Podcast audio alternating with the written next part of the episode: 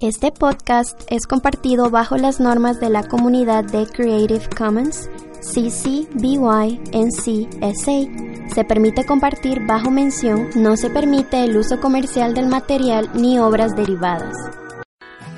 ¡Ey! Me siento tan happiness. You mean happy? Why? Porque está por empezar inglés en cápsula. You mean English capsule? Yes. Oh, me too. Let's have fun with English. Inglés en cápsula. No, English capsule. Inglés en cápsula. Hello, nice to meet you. My name is Ank. And I'm Ronnie. Welcome to the very first edition of English Capsule. Hola, somos Ronnie y Ank y estás en la primera lección de inglés en cápsula. Ya que hoy nos estamos presentando, iniciaremos las mini lecciones con una clase muy importante y básica. Así es, hoy vamos a iniciar con el tema de las presentaciones personales, porque no hay nada como la primera impresión. Hay ciertas circunstancias que requieren más formalidad y no basta con dar solo el nombre de la persona. Eso es muy importante. Te voy a poner un ejemplo. Digamos que te voy a presentar a un señor que se llama Robert. En ese caso, lo más correcto sería decir, This is Mr. Robert. Ajá. Y si estuvieras presentando a una señora, dirías algo como, dices Mrs. Julia. El Mr.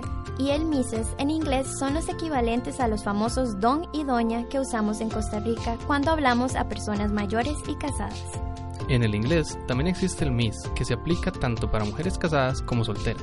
Tenés razón, y en el inglés el Mr. y el Mrs. se aplica solo a personas casadas. Correcto.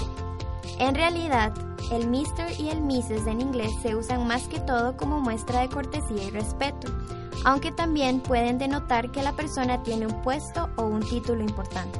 Y generalmente, cuando se usan el Mr. o el Mrs., se agrega el apellido de la persona, no el nombre. Así es más formal. Por ejemplo, si fuera a presentarte al famoso director James Cameron, no diría This is Mr. James, sino que diría This is Mr. Cameron. Ese es un buen ejemplo, aunque dudo mucho que conozcas a Mr. Cameron. bueno, por el momento quedamos claros con el asunto de las presentaciones personales, ¿te parece? Sí. Bueno, eso es todo por hoy. Esperamos que esta microclase te sea de ayuda. Until next time. Hasta la próxima. ¿Aprendiste algo nuevo hoy? Si es así, sintonizanos en el próximo programa de inglés en cápsula. English Capsule, programa realizado con la colaboración del Instituto de Investigación en Educación de la Universidad de Costa Rica En el guión participaron José Aguilar y Dani Hidalgo.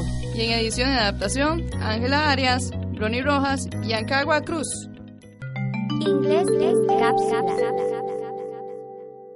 English Capsule is produced under the BYNC ND of Creative Commons licenses.